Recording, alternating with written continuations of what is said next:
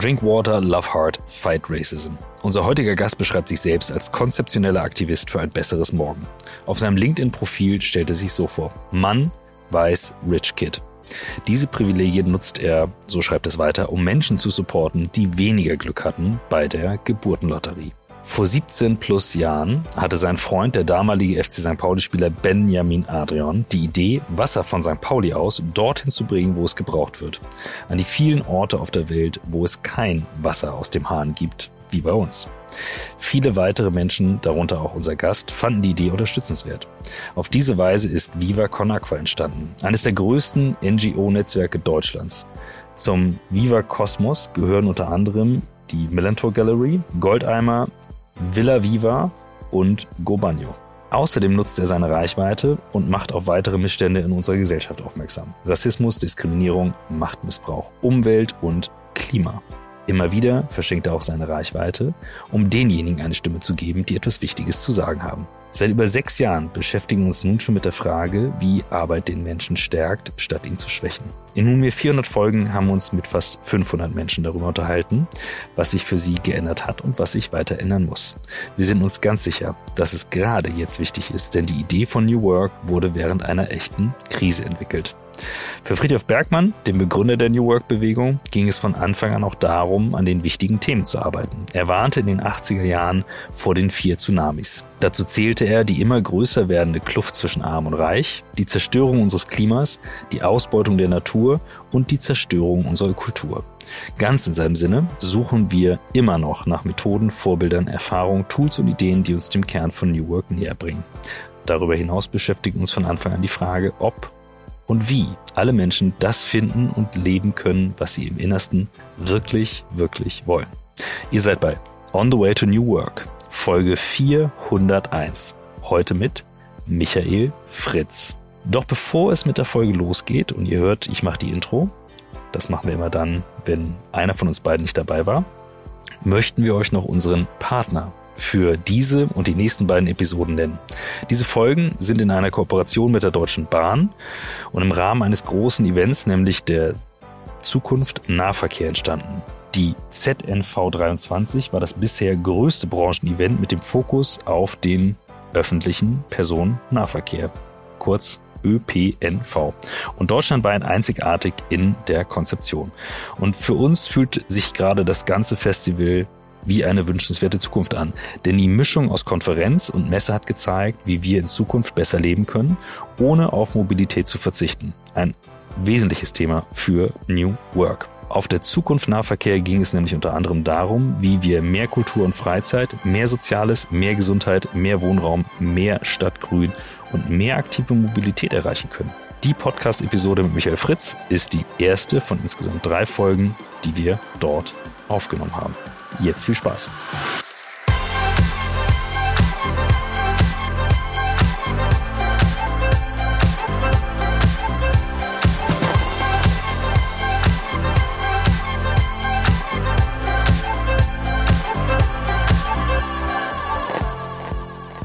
So. Danke, Fungi. Vielen Dank, Fungi. Danke, danke.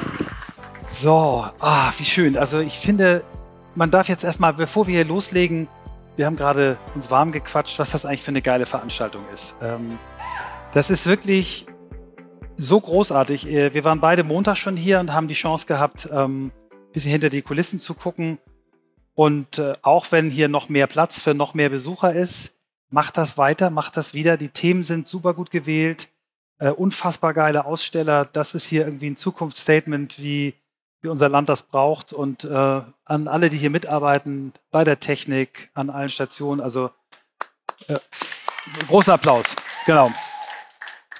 So, und Podcast heißt ja ein ganz intimes Gespräch. Man sitzt zu zweit in der Kabine und erzählt sich die dunkelsten Geschichten.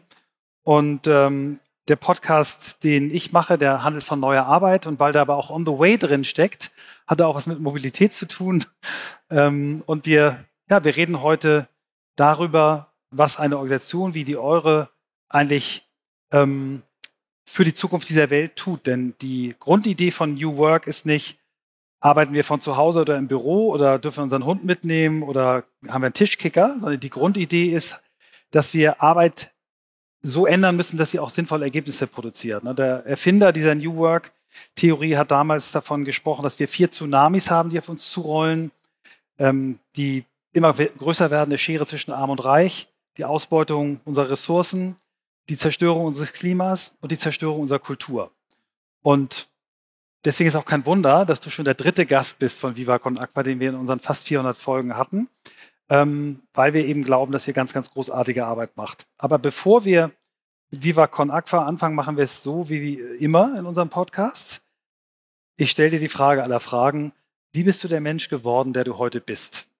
Oh, äh, ich habe deinen Podcast noch nie gehört, deswegen kann ich die Frage nicht. Ich höre aber auch generell keine Podcasts, äh, äh, muss ich gestehen. Ähm, ich bin beim Genpool-Lotterie im Schwabenländle geboren und habe einen richtig geilen Papa und eine wundervolle Mama bekommen.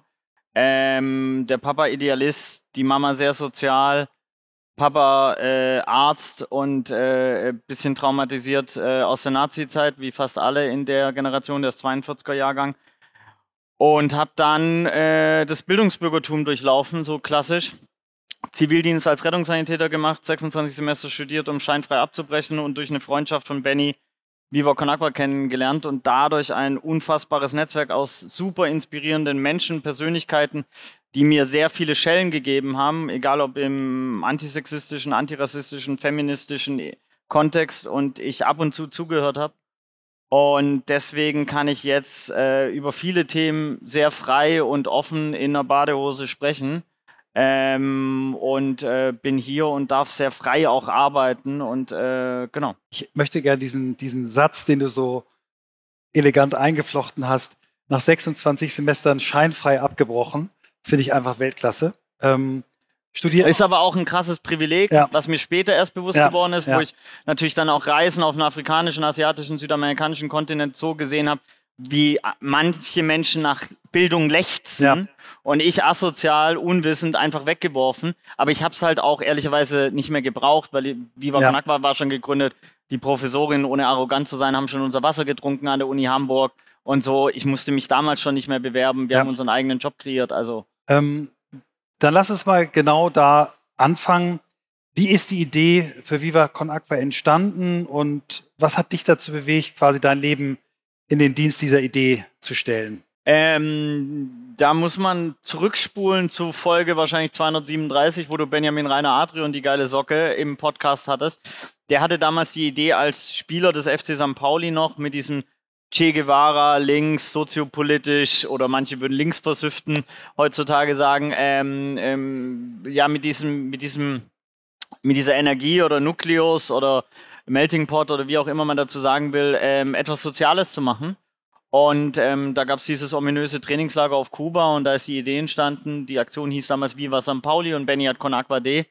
Und ich habe Benny mit 13, 14 kennengelernt an der Schule und äh, bin da über die Freundschaft reingestolpert. Und auch wenn es im Nachhinein vielleicht wie ein sehr strategischer Plan und so aussehen könnte, äh, die Wahrheit ist, wir, wir sind da reingestolpert in Biber Connect, weil es war nie der Plan, eine Organisation zu gründen, wo ich jetzt festangestellt bin seit mehreren Jahren, ähm, die eine Stiftung hat, mehrere Social Business, gemeinnützige Vereine, sondern es war halt Free Flow und viel Aktivismus und lass mal machen und, äh, und wir hatten halt das Glück, dass viele Ideen funktioniert haben, glaube ich. Mhm. Kannst du einen ganz besonderen Moment erinnern ähm, oder ein Erlebnis, was, was deine Sicht äh, auf das Thema Wasser als Menschenrecht geprägt oder überhaupt geändert hat? Ähm ja, ja, äh, da zieht's mir ein bisschen natürlich auch den Magen zusammen. Man muss auch sagen, es ist natürlich so Klischee und äh, man muss auch das kontextualisieren und es ist kein Poverty Porn und äh, sondern es ist einfach nur meine meine eigene Wahrnehmung in in all den Reisen. Es gab zwei Momente, die es mir äh, also es gab viele, aber sicherlich zwei, die mir gerade sofort in den Kopf geschossen sind. Wir standen einmal an so einem Wasserloch, wo ähm, kann ich das Foto auch noch raussuchen mit Meckes ähm, wo ähm, die Menschen dort das Wasser geholt haben. Und es war so, dass keiner von uns das getrunken hätte. Und Mac ist zum Beispiel auch kein Kind von Traurigkeit äh, und hat immer einen Spruch auf, der war komplett still und ich genauso. Und das war 2013 in Uganda und 2010 war ich in Ruanda an einer Quelleinfassung, die Vivo Knakwa gemacht hat. Und da bin ich den Berg runtergelaufen, um zu der Quelleinfassung zu kommen. Und da war ein Kind, das äh, ja zwei, drei, also so vier Jahre vielleicht war in der Mitte zwischen meinen beiden Kindern. und es hat einen kleinen, so einen, diesen gelben Kanister hochgetragen und der war so fünf Kilo schwer, also nicht der große 20 und so. Und es war für mich auf jeden Fall so, ich glaube, der Moment, dass eigentlich bin ich Obelix im Körper von Asterix, so. Ähm, und das war vielleicht der Moment, wo ich da reingefallen bin, weil es, es klingt jetzt sehr pathetisch, aber es gibt natürlich, wenn du sowas wie Viva Con Aqua machst, gehst du immer über deine Grenzen, egal ob es intellektuell ist, ob es körperlich ist, ressourcenmäßig und so weiter. Und ähm, sehr oft war es so, dass ich an den Junge gedacht habe und gedacht habe, ey, fuck, Alter, äh, mir geht's so geil, ich muss auf jeden Fall ist, jetzt aufhören, geht nicht. Ja. Wenn wir jetzt mal von diesem, diesem kleinen Erlebnis, was glaube ich wahnsinnig wichtig ist, dass Menschen auch solche Erlebnisse haben, um sich wirklich auf so eine Sache einzulassen. Wenn wir davon jetzt mal auf das große Picture gehen und sagen, okay, Versorgung mit sauberem Trinkwasser, für wie viele Menschen auf der Welt ist das ein Problem? Also wie groß ist das Problem, was ihr adressiert? Als wir angefangen haben, waren es 1,2 Milliarden Menschen, jetzt sind es 560 Millionen Menschen. Das ist natürlich immer eine Frage der Definition. Äh, die Definition sagt 1,5 Kilometer laufen zum nächsten Wasser. Du tust 1,5 Zentimeter deine Hand bewegen. Normalerweise haben wir, also das muss man sich ja ganz klar vor Augen machen, auch wahrscheinlich fast alle Hörerinnen ähm, von deinem Podcast haben noch nie nicht den Zugang zu sauberem Trinkwasser gehabt. Die haben noch nie nicht den Zugang zum Klo zum Scheißen gehabt. Die haben noch nie nicht Klopapier gehabt. Die haben noch nie nicht Hand Handwasch-Facilities gehabt etc. Das heißt, wir und mir war das genauso überhaupt nicht bewusst. Schwäbisches Bildungsbürgertum, ja, da hat es an nichts gefehlt. Äh, so. Ähm, das heißt, ganz klar ist es so, wir sind fast alle da mit so einem goldenen, privilegierten Löffel geboren. Es gibt natürlich auch in Deutschland Menschen, die, die, die Probleme haben und so. Ich will das nicht komplett relativieren, doch manchmal sind die Probleme natürlich auch in einer anderen, in einem anderen Ausschlag. Der, der, der Regler ist ein bisschen verschoben. Ähm, und äh, 4,2 Milliarden Menschen haben keinen Zugang zu einer menschenwürdigen Sanitärversorgung in der Gänze. Das ist jeder zweite Mensch so. Und es, das für mich absurde, und ich meine, du hast mit der kompletten Creme de la Creme der Wirtschaft zusammengearbeitet. Das Geld ist da. Die Technologie ist da, das Wissen ist da, die Vernetzung ist da, ist alles da, es fehlt nur an der Motivation. Also für mich ist das Paradebeispiel Elon Musk, der seinem Narzissmus äh, frönt, ja, Space, das war sehr laut, SpaceX, aber vielleicht untergräbt, äh, untermauert das, was ich sagen will. So, also sich nicht um die Welt kümmert mit seinen Ressourcenmöglichkeiten, sondern Twitter zu einer rechten Hetze-Plattform macht und nur das Geld, das er wahrscheinlich börsemäßig verloren hat, von 44 Milliarden kaufen bis nach äh, seiner Übernahme, hätte wahrscheinlich vermutlich den Zugang zu sauberem Trinkwasser auf diesem Planeten massiv verändern können, wenn nicht ganz abschaffen können. Das heißt, das, das ist alles da. Nur wir aus meiner Sicht wir stagen oft die falschen Leute auf die Bühne. Wir lassen nicht die äh, Personen, die selber die Probleme haben, rein theoretisch müssten hier Menschen sprechen, die, die keinen Zugang zu sauberem Trinkwasser haben. Es wäre viel deeper, als wenn ich so jemand hier, ich werde immer gestaged, äh, sozusagen. Und, aber in Elon Musk wird noch viel mehr gestaged. Und da, äh, da und, und ich meine, ich weiß ja, du bist ein alter Werber, wenn ich das so sagen darf. Und diese Narrative müssen wir verändern. Ja. Das Auto keine Freiheit ist, sondern das Auto Stau ist. Das muss der Narrativ sein. So, und äh, das hier in dem Kontext muss, die, es, geht, es geht in der Welt nur noch um Zugänge. Deswegen ist auch die Verbindung hier aus dieser Messe und uns äh, okay, weil es geht um Zugang zu Mobilität. Bei uns geht es um Zugang zu sauberem Trinkwasser, Sanitärversorgung, Zugang zu Bildung, Zugang zu allen Menschenrechten. Ja. Also wir machen jetzt mal einen kleinen Deal. Wenn du irgendwann nach Afrika fliegst, nimmst du mich mal mit. Vielleicht auch mit dem Schiff, dann machen wir nicht so viel Müll. Und dann führen wir mal ein Gespräch zusammen mit Menschen dort, die betroffen sind. Finde ich super. Äh, mehrere Sachen. Erstens würde ich das challengen, dass das Schiff weniger macht. Ähm, zweitens, glaube ich, äh, leben wir in einer Welt, die das zu einfach ist, nicht mehr zu fliegen. Der Flugpreis muss einfach so teuer sein, dass er, die dass er diese ganze ja. CO2-Scheiße halt mit abdeckt. Ja. Und das ist ja auch möglich. Aber im anderen Fall passiert ja genau das dass dieser CO2-Fußabdruck auf uns und wir sind verantwortlich für die Welt. Nein, die Produzierenden sind in erster BP, Shell, das sind diejenigen, die verantwortlich sind für den Hauptteil des CO2-Fußabdrucks. Und die haben ja 2008 diese Kampagne BP gemacht mit dem CO2-Fußabdruck, um uns die Verantwortung rüberzuschieben als Konsumierenden. Aber wenn ich in irgendeinen Supermarkt gehe oder, oder an eine Tankstelle, ich kann nicht wählen. Es gibt keine Wahl. Ja. Und ich weiß als Produzierender, wir verkaufen ja auch 40 Millionen Flaschen abgefülltes Wasser, also haben einen Lizenzdeal, ist ein Lizenzmodell. Aber äh, wir müssen gucken, dass wir ökologisch so wenig Scheiße wie möglich ja. machen. Wir müssen gucken, dass die, dass das in die Marge das Ökologische eingerechnet ist. Und wir müssen den Leuten sagen, trinkt Leitungswasser, weil das ist sozial, das ist ökologisch und das ist auch ökonomisch sinnvoller. Und bevor es gleich mit der Folge On the Way to New Work weitergeht, hier die Frage, wie wäre es denn mit einem Job im Bereich New Work? Wir suchen bei Blackboard Verstärkung für unsere Crew und wie ihr wisst, sind wir in zwei Bereiche aufgeteilt. Wir haben technische Themen, das heißt, wir betreuen die Tools für die Zusammenarbeit bei unseren Kunden, betreuen die wirklich auch für die Implementierung, für den Support und so weiter. Das heißt, das ist ein Teil, wo ihr unterstützen könntet. Und dann gibt es den Teil Change Management und diejenigen, die begleiten bei der Frage, wie befreien wir Menschen von alten Arbeitsweisen. Beides zusammen ist Blackboard und unser Versprechen Free People from the Old Way of Working. Alles dazu findet ihr unter jobs.blackboard.com und wenn ihr genau verstehen wollt, was Blackboard macht, geht einfach auf die Startseite auf blackboard.com und ihr findet nur noch eine schlichte Seite und einen KI-Bot, den wir trainiert haben, der jede Frage beantwortet zu dem Thema. Ihr könnt auch komplexe Fragen stellen. Wir geben uns sehr viel Mühe, den immer weiter zu trainieren und äh, ich habe große Freude daran, denn für mich sollte eine Website im Jahr 2023 so aussehen. Also, ich freue mich, wenn ihr Teil der Crew werdet. Alles dazu unter jobs.blackput.com und viel Spaß beim Chatten mit dem Bot auf der Startseite.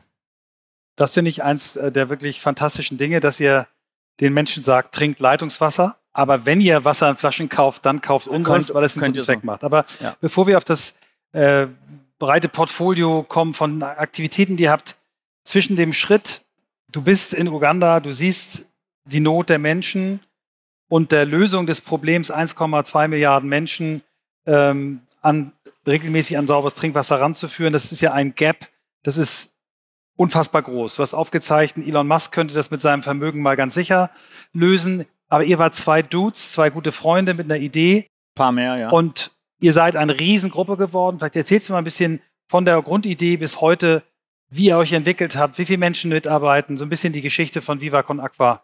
Ja, die Geschichte von Viva Con Aqua dafür, und das meine ich nicht äh, falsch, äh, wird der Podcast nicht reichen. Man muss es sehr verkürzen. So, ich meine. Der Trailer, ähm, der Trailer der für Trailer, die Geschichte. Der Trailer, es waren für einen Verein, das war das erste, was wir gegründet haben, Viva Con Aqua de St. Pauli e.v. Das ist immer noch die Kernsuppe. Ja. Wir werden auch niemals Viva Con Aqua Deutschland heißen, das ist auch gut so, sonst hätte uns äh, Bands wie Audiolied, Feine Sahne oder so niemals unterstützt. Ähm, am Anfang haben wir angefangen, einfach äh, Spendengelder zu sammeln und es direkt aufs Welthungerhilfekonto. Wir haben Mütterpolizei hat Mützen gestrickt. Äh, es gab die erste Veranstaltung äh, von äh, im Clubheim des FC St. Pauli Penisverletzung durch Masturbation mit dem Staubsauger gelesen von Heinz Strunk und äh, Tim Melzer. Danach hat Schwule Mädchen Soundsystem, aka Fettes Brot, die jetzt ihre Karriere Rest in Peace an Nagel gehängt haben, äh, für uns aufgelegt. Und ich wurde mit Cuba Libre und einer Kippe auf, als Marathonmann vorgestellt und bin dann Marathon vier Wochen später äh, in Hamburg gelaufen. Ähm, das war so eine der, dann haben wir Elektropartys im Hafenklang gemacht und so. Und die Leute, man muss bedenken, dass damals 70 Prozent der Spenden von über 60-Jährigen kamen. Also in Deutschland das, generell. In Deutschland mhm. generell. Mhm. Das heißt, die ganze Zielgruppe der Jugendkultur, damals gab es kein Fridays for Future, damals gab es keine Extension Rebellion, damals gab es keine letzte Generation. So, das heißt, für uns, wir waren 22, 24, war Benny, glaube ich, das heißt, für uns gab es gar kein Angebot, wo wir uns sozial engagieren konnten. Und dann haben wir gemerkt, die Leute finden es gut. Dann haben wir diesen Verein wirklich gegründet. Dafür hat es elf Gründungsmitgliederinnen, gibt's, weil du brauchst mindestens sieben, um einen Verein zu gründen. Und dann ähm, ist, glaube ich, Viva Con relativ schnell. Wir haben dann ein eigenes Festival und so organisiert, aber wirklich groß geworden durch die Pfandbecher-Idee wo ne, Ärzte 2080 auf der Bühne abwerfen lassen haben, schmeißt alle eure Becher auf die Bühne. 5000 Becher sind auf die Bühne geflogen. Wir dürfen es nicht mehr machen, weil wir, glaube ich, 60 Platzwunden im Publikum haben, weil die Hartplastikbecher so eine harte ja. Kante haben. So, und ähm, dann haben wir im Prinzip das so hoch ge gepusht über Ehrenamtliche und viel Engagement, dass wir mittlerweile 15.000 Ehrenamtliche haben und noch 400. 15.000 in der Datenbank quasi, die dann wie ein Tinder-Date, ich will aufs Hurricane Festival gehen. Wir arbeiten mit vor Corona 400 Festivals zusammen und haben vor Corona eine Million Pfandbecher gesammelt die natürlich individuell gespendet werden. Das ist dann jedes Mal eine Person, die quasi, oder manchmal auch fünf, wenn sie viel Alkohol trinken und so. Und die Ehrenamtlichen haben eine geile Zeit und da ist auch diese Idee der All Profit so maßgeblich in Stein gemeißelt worden, weil jeder profitiert. Der Beneficiary in Uganda kriegt den, den Zugang zu sauberem Trinkwasser. Das Festival hat eine geile soziale Aktion. Der Musiker, Musikerin auf der Bühne, die es promotet, hey, kann was Soziales machen in 30 Sekunden Stage-Time. Und die Ehrenamtlichen haben das perfekte Argument, das andere gleiche oder das Dazwischengeschlecht anzubaggern äh, oder nach einem Pfandbecher zu sammeln und haben ein geiles Festival. So. Und Genau, und dann sind wir von Hamburg nach Basel gelaufen, 39 Tage zu Fuß. Dadurch ist Viva Con in der Schweiz entstanden, das war auch nicht der Plan. Dann äh, ist, haben wir dort Malte getroffen, der die Scheißerei in Diarrhoe äh, in Burkina Faso bekommen, hat sich dadurch äh, recherchemäßig mit Sanitärversorgung, weil er sich ausfliegen lassen hat, ist dann an der Uni zu Ökotoiletten gekommen, hat dadurch Goldeimer und diesen ganzen Kosmos gegründet, Ökotoiletten auf Hurricane Southside gebracht, dann irgendwann das Klopapier, irgendwann haben wir das St. Pauli-Stadion, um ein bisschen Liebe zurückzugeben den Fans, in eine äh, Kunstgalerie, Millantor Gallery, wo die Künstlerinnen 50% an Viva Con Agua geben und 50% äh, selber bekommen, also auch eine Plattform für sie. 2010 haben wir das Wasser auf den Markt gebracht, als fast eins der ersten Social Businesses in Deutschland. Trinkwasser für Trinkwasser und nochmal äh, trinkt Leitungswasser. Ja, ökonomisch tausendfache Preis, sozial, Wasser ist ein Menschenrecht, sollte keinen Preis haben. Es darf gar nicht, wenn du dir bedenkst, das ist eine der größten Margen. Ich meine, du arbeitest mit der Top-Industrie zusammen, aber kaum eine hat so eine geile Marge wie Wasser. Ja. Weil du musst ja nichts machen, außer diesen Rohstoff, der ja allen gehört, aus der Erde nehmen. In die Flasche. In die Flasche. Ja. Eigentlich sind es ja auch, einer hat mal so schön geschrieben, ich weiß nicht, wer es war, äh, alle Wasserhersteller sind Plastikflaschenhersteller. Stimmt. Wenn du es genau nimmst, ist es eine Plastikflasche, bei uns ist 70% Glas, normalerweise eher 70% Plastik. Aber ähm, ich meine, die großen Firmen haben ja sogar Mehrweg auf Einweg gestellt. Es ist eine Vollkatastrophe, wenn du es genau ja. nimmst. Und auch da ist ja das Narrativ, dass du irgendwie geiler wirst, wenn du abgefülltes Flaschenwasser trinkst. Also das ist das, was uns die Werbung vorgemacht hat. Deswegen juckelt da immer so eine attraktive Person am Strand entlang und die Marken heißen Life und Balance und Pure Water und irgendwas, das dir vorgaukelt, geiler zu werden. Nein, ich habe es probiert, ich bin immer noch hässlich. Ja. ja?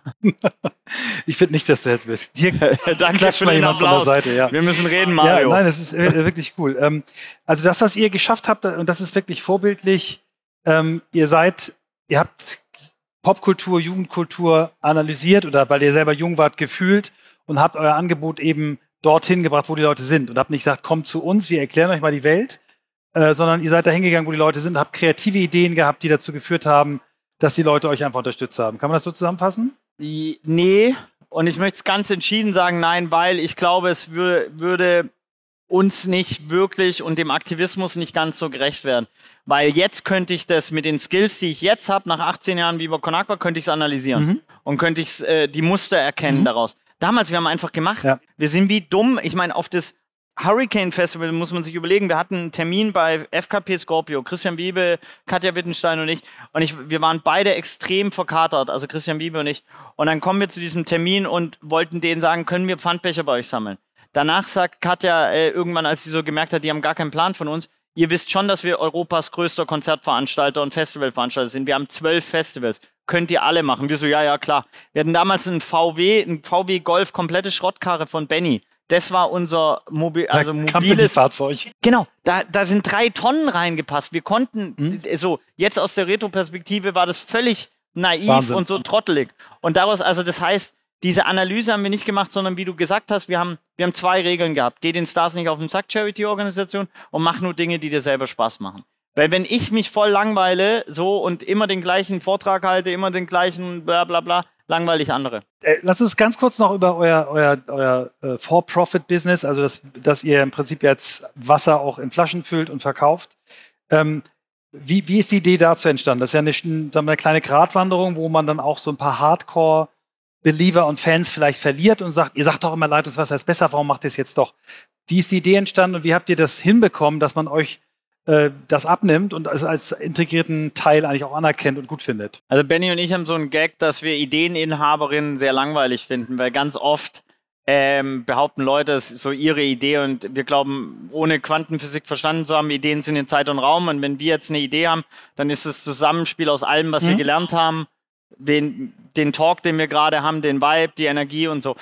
Ich habe nicht gefragt, wer hat die Energie gehabt. Ich habe gefragt, wie ist die Idee entstanden? Idee entstanden, genau. Deswegen keiner, äh, kann ich dir, ich kann keine Namen, keine Credits geben. Ich weiß, dass 2007 bei unserem Wassertage-Festival wollten wir eigentlich ein großes Festival im Stadion machen, haben dann am Ende 39 Veranstaltungen in 13 Tagen gemacht, Hohensteine Scherben äh, Familie gespielt oder äh, DJ Matt und Beginner und äh, was weiß ich, alles mögliche, Kaiser Chiefs Fußballspiele und so. Und dort stand stand schon äh, Viva Con Agua gelabeltes Wasser, das war aber eine Einzelabfüllung, stand auf dem Tisch äh, und war wie so ein Flyer. Mhm.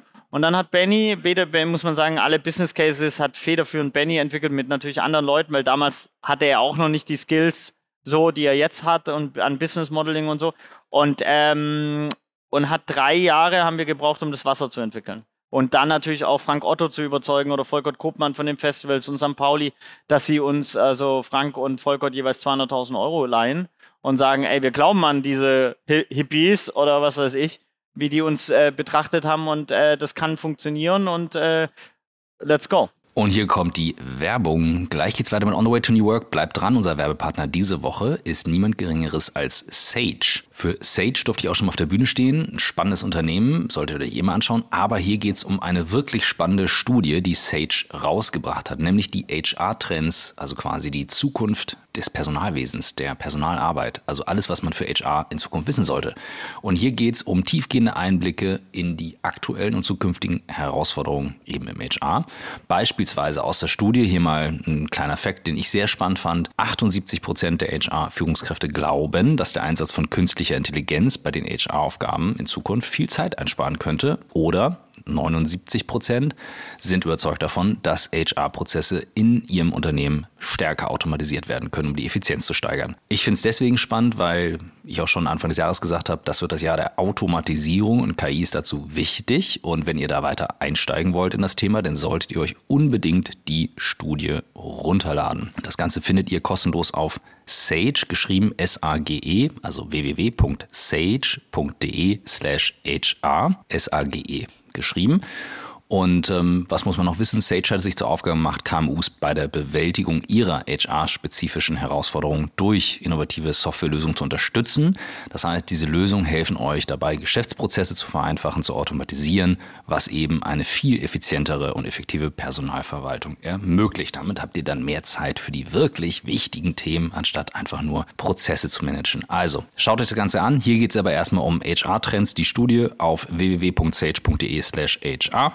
Jetzt wünsche ich euch viel Spaß mit dem Rest der Folge von On the Way to New Work. Jetzt habt ihr auch noch ein Hotel oder mehrere Hotels. Vielleicht kannst du das auch noch mal erklären.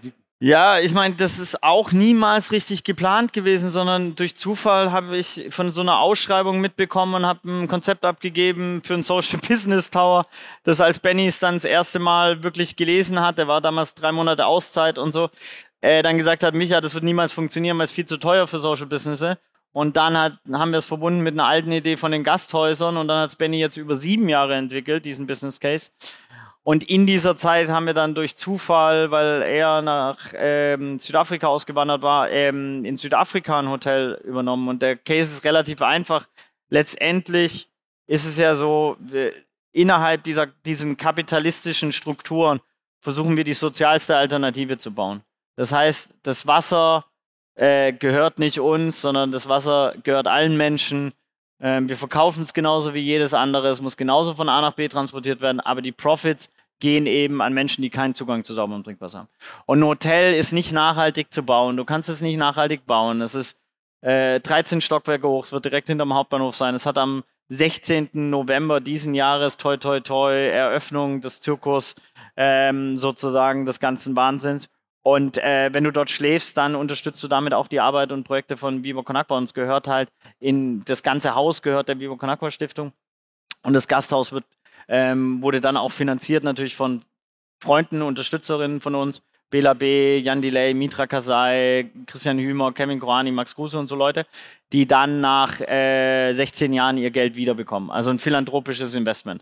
Das würde normalerweise auf dem Finanzmarkt keiner kein Berater einem raten, weil da kriegst du halt keine große Dividende. Es ist halt nicht Turbokapitalismus und so weiter, sondern die sozialste Form des Kapitalismus, aber vielleicht immer noch nicht so geil. Vielleicht müssen wir auch da noch uns weiterentwickeln als Menschheit, weil immer höher, schneller, weiter wird uns weiter in die ja. Scheiße reiten auch. Und zwar schneller und höher. Ähm, du bist ja jemand, der nie aufhört, Ideen zu haben. Also ich weiß noch, als wir uns kennengelernt haben, ja, glaube ich, das war schwierig. Innerhalb von zwei sieben Stunden, Ideen. sieben ja. Ideen, genau. Ähm, was, was wo, wo, worüber denkt ihr aktuell nach? Was sind so Richtungen, wo du glaubst, dass ihr euch eure Arbeit noch, noch verbreitern könnt? Äh, ich meine, ihr macht all das, was ihr macht, macht ihr weiter, macht ihr gut, aber was sind Themen, über die du nachdenkst? Ich glaube, völlig unausgegoren und so, äh, weil du schon auch von der Größe dieser so, ich meine, wir haben wenn man alle Partner, alle Organisationen, alle, alles, was wir gemacht haben, zusammennimmt, haben wir vielleicht 3,6 Millionen, 3,7 Millionen Menschen mit sauberem Trinkwasser versorgt. Alles cool. Und so, und äh, sicherlich haben wir auch einen Impact auf diese ganze Purpose Economy gehabt und Verantwortungseigentum und dass Social Business überhaupt ein bisschen on vogue würde und so, weil wir damit irgendwie Vorreiter waren, ohne es und Vorreiterinnen, ohne es zu wissen. Ähm, aber die Größe der Thematik verlangt eigentlich ein anderes Denken. Und ich glaube schon, dass irgendwann wir uns mit äh, ja, so einem finanziellen Perpetuum mobile irgendwie beschäftigen müssen, also so ein Wasserfonds auflegen müssen. Vielleicht auch nicht Viva Con Agua, um das nicht zu kommerziell zu machen, sondern vielleicht in einem anderen Setting, so aber, dass sehr, sehr, sehr, sehr, sehr viel Geld eben anders verteilt wird. Und ich glaube, da muss man sich schon die Finanzmärkte angucken, von denen ich gar keinen Plan habe, Benny deutlich mehr und so weiter. Aber um, um mal zu gucken, wo, wo ist denn das Geld, wo sind die Möglichkeiten, um auf globalem Level natürlich auch nochmal Veränderungen herbeizuführen. Ich war zufällig gestern hier in Berlin auf einer Veranstaltung, wo ein Amerikaner, der so als einer der führenden Gurus für Impact Investing gilt, ich werde euch mal zusammenbringen. Der kann mit Sicherheit ein paar, paar Tipps geben. Ähm, Aber ich glaube auch da, wenn ich nur da ja. reintrete, Impact Investment ist auch noch ein ganz unausgegorenes, ganz am Anfang befindliches Pflänzchen. Ja. Und ich glaube, auch neben diesem Impact Investment brauchst auf jeden Fall noch zwei, drei Spielwiesen. Das ist genauso wie Stiftung ist für das eine ja. geil, weil das ganz lange, gemeinnütziger Verein ist auch geil, aber beides hat eine Satzung, es ist anstrengend, deswegen gibt es noch die G GmbH. Genau. Und trotzdem brauchst du noch was, was noch geiler ist wie die G GmbH für Unternehmer und so weiter. Also du brauchst viele Spielwiesen, Absolut. damit das. Aber der hat um einen Punkt jetzt, weil ich, ich interviewe eigentlich dich, aber jetzt erzähle ich dir was. Äh, der hat eine, eine Beobachtung gemacht, dass Impact Investing dann besonders gut funktioniert, wenn du in die ganze Wertschöpfungskette gehst. So, und wirklich so eine Wertschöpfungskette von vorne bis hinten verstehst und dann wirklich kluge Investments in den einzelnen Stufen machst. Und ich glaube, ihr versteht die Wertschöpfungskette und, und wenn man dann Leute hat, die Geld haben und äh, ähm, Geld auch noch attrahieren können, dann kann da was draus entstehen. Was würdest du sagen, kann man jetzt auf individueller Ebene machen, um das Thema Wasser ähm, damit besser umzugehen? Hast du das Gefühl, wir, es hilft, wenn wir mit Wasser bewusster umgehen? Hilft das den Menschen irgendwie?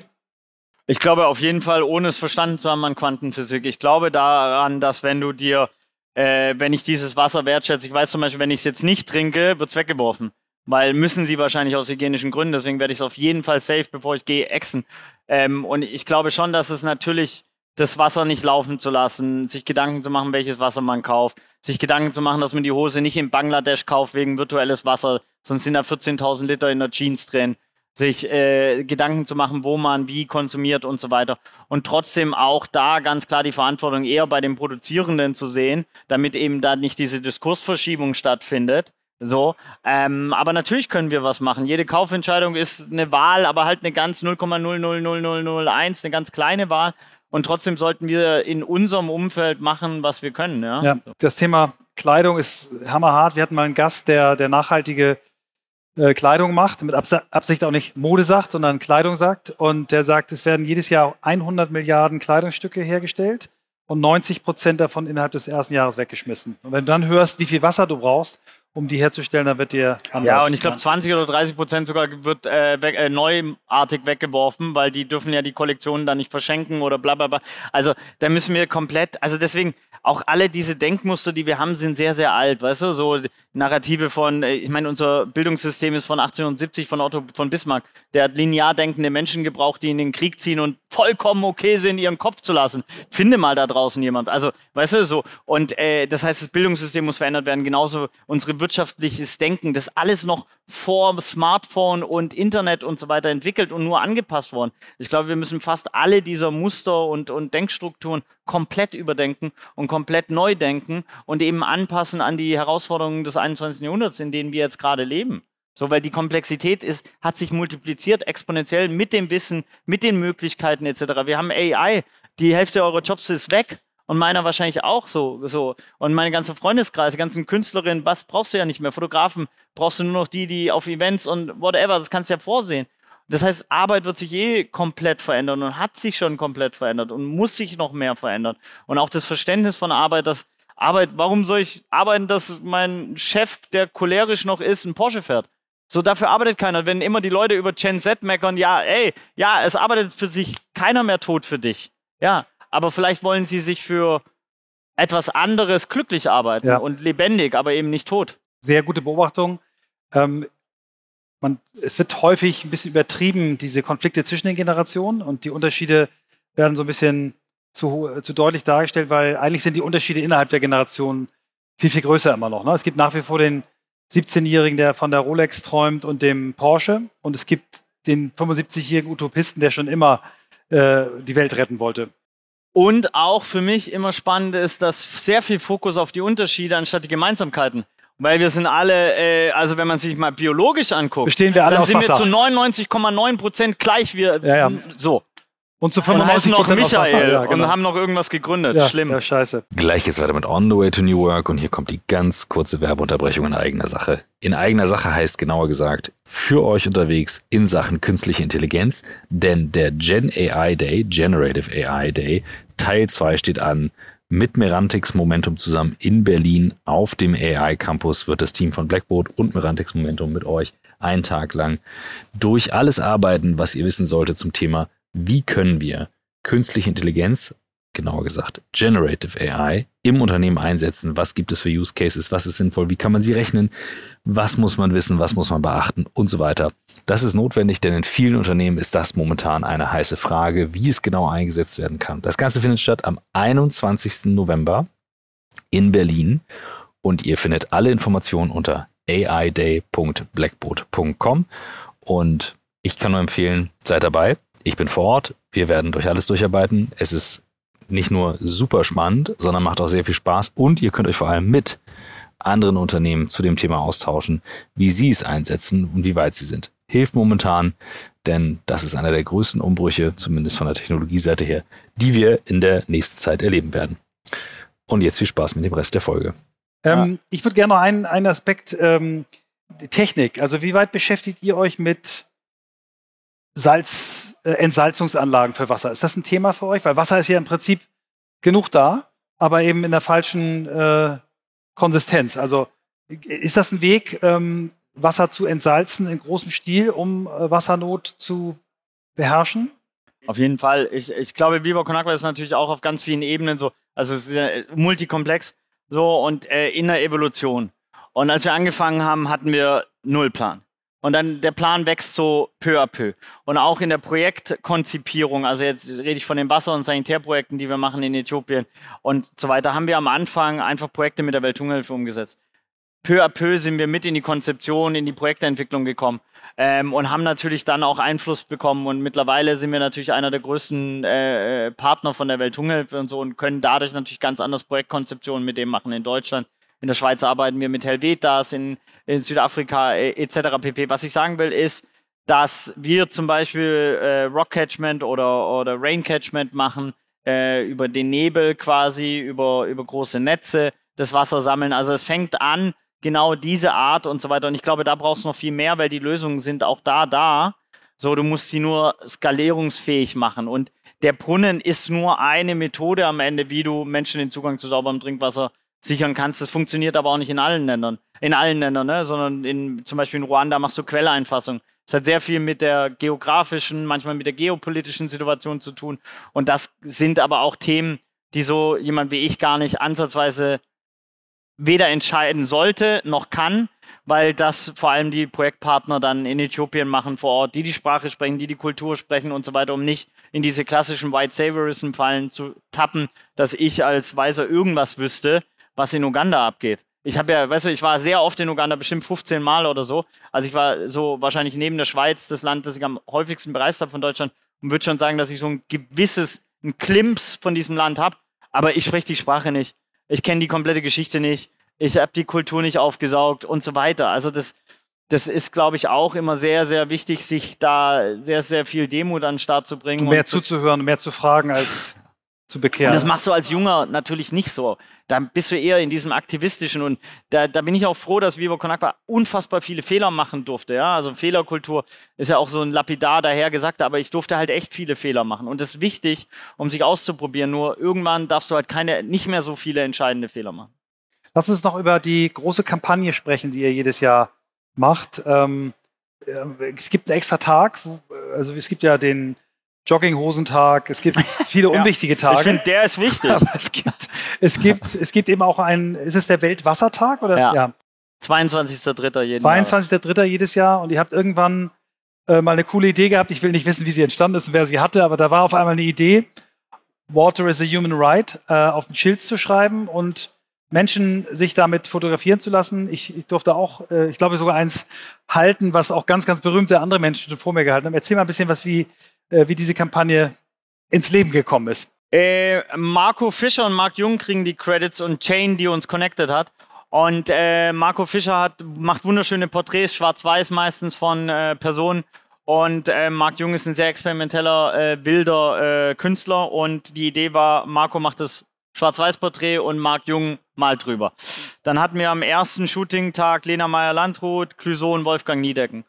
Und abends habe ich zu Marco gesagt, ey, wenn wir schon so geile Leute haben, brauchen wir irgendeinen Quatsch noch für Social Media, um zu zeigen, ey, guck mal hier. Und ähm, dann hat er gesagt, äh, ich weiß gar nicht, wie es dann genau war, aber am Ende hat seine Frau Water is Human Right auf ein Schild geschrieben bei den Spruch, er mich gefragt hat, was soll man draufschreiben und hat es in der Schrift gemacht und in dem Style. Und das ist immer noch das Schild des Ed Sheeran, Sting, Billie Eilish und Cypress Hill, Wu-Tang Clan, whatever, name it. Und das war niemals der Plan, dass daraus eine Kampagne wird und ist vielleicht die größte Wasseraufmerksamkeitskampagne und hing dieses Jahr im Times Square völlig absurd für für äh, ja, 20 Minuten. Fun Fact, umsonst. Ich glaube, das ist das Krasseste, in Times Square umsonst zu bekommen.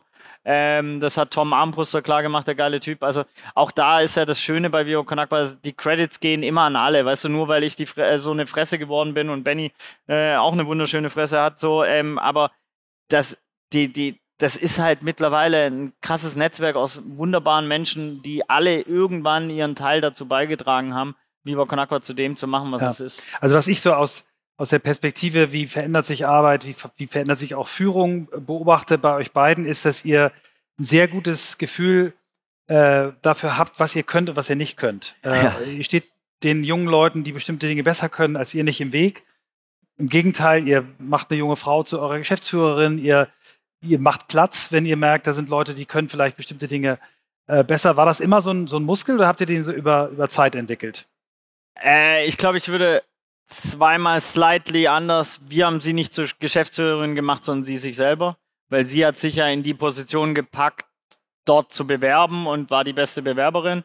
Also das haben wir nicht gemacht. Äh, so, wir haben irgendwann erkannt, Scheiße, wir sind sehr weiß und männlich, also undivers. Das war schon was, was wir erkannt haben und so. Es hat aber auch viel zu lange gedauert. Und jeden Gründerteam würde ich raten, so divers wie möglich am Anfang zu gründen und nicht, weil nachher das Reinbauen ist super anstrengend.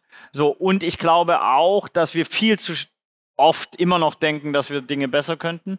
Also ich glaube, das ist auch so ein Gründerding, Gründerinnen-Ding, dass du denkst so, ey, ich verstehe Viva Con am besten und ich check immer noch, wie Social Media geht und du checkst es eigentlich nicht und bist schon fast cringe und so. Ähm, deswegen, ja, ich glaube da, auch da äh, könnten wir uns noch weiterentwickeln und sind noch nicht da irgendwie, wo Viva Con Agua sein könnte, weil dann könnten wir vielleicht noch auf einem anderen Level spielen. Ja, aber genau wie du gerade geantwortet hast, zeigt mir einfach, wie selbstreflektiert ihr beide seid und äh, finde ich großartig. Werbung.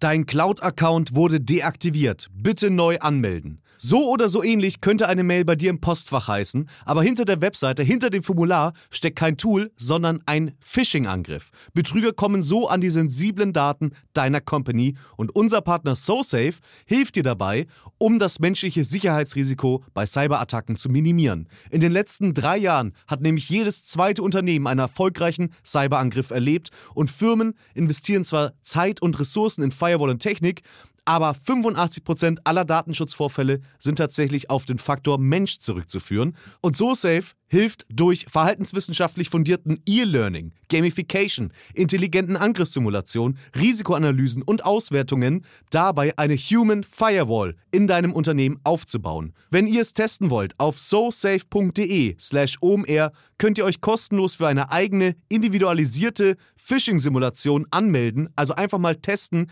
wie eure Klickrate im Unternehmen wäre auf solche Mails.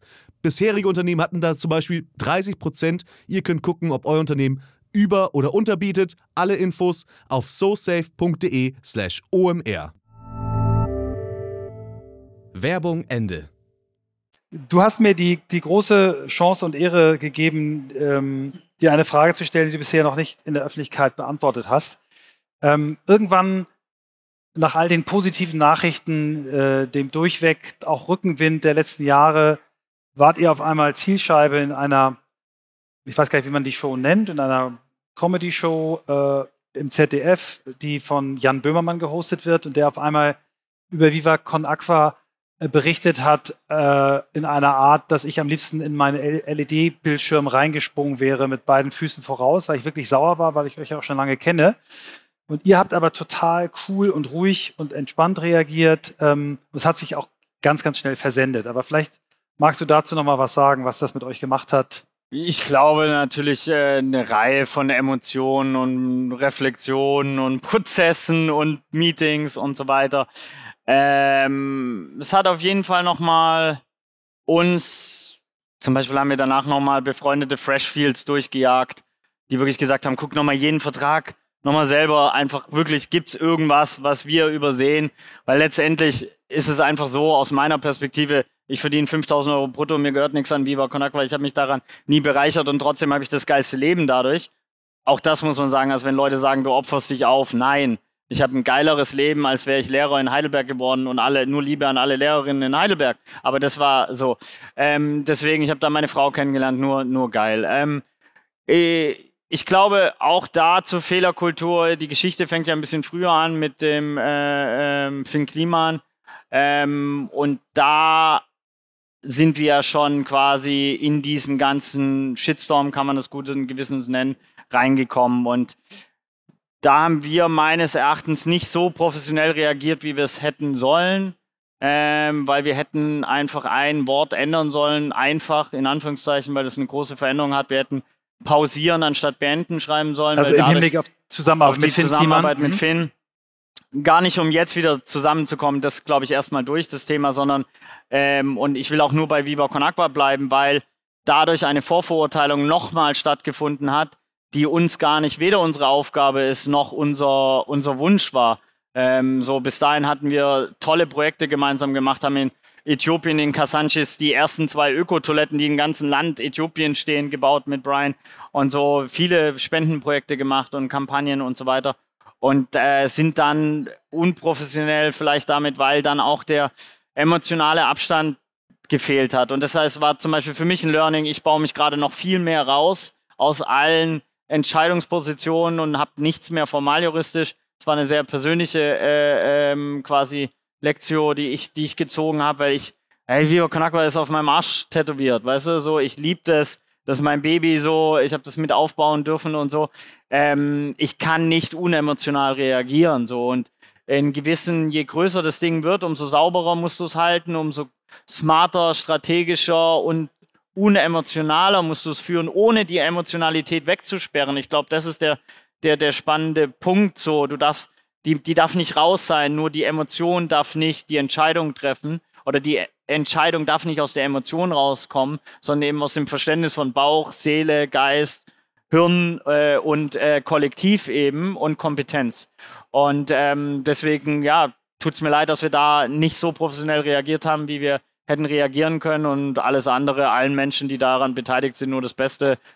Sehr so, cool. Weil, ja. Danke dir. Ähm, letzte Frage äh, stellen wir all unseren Gästen. Wo willst du noch hin in deinem Leben?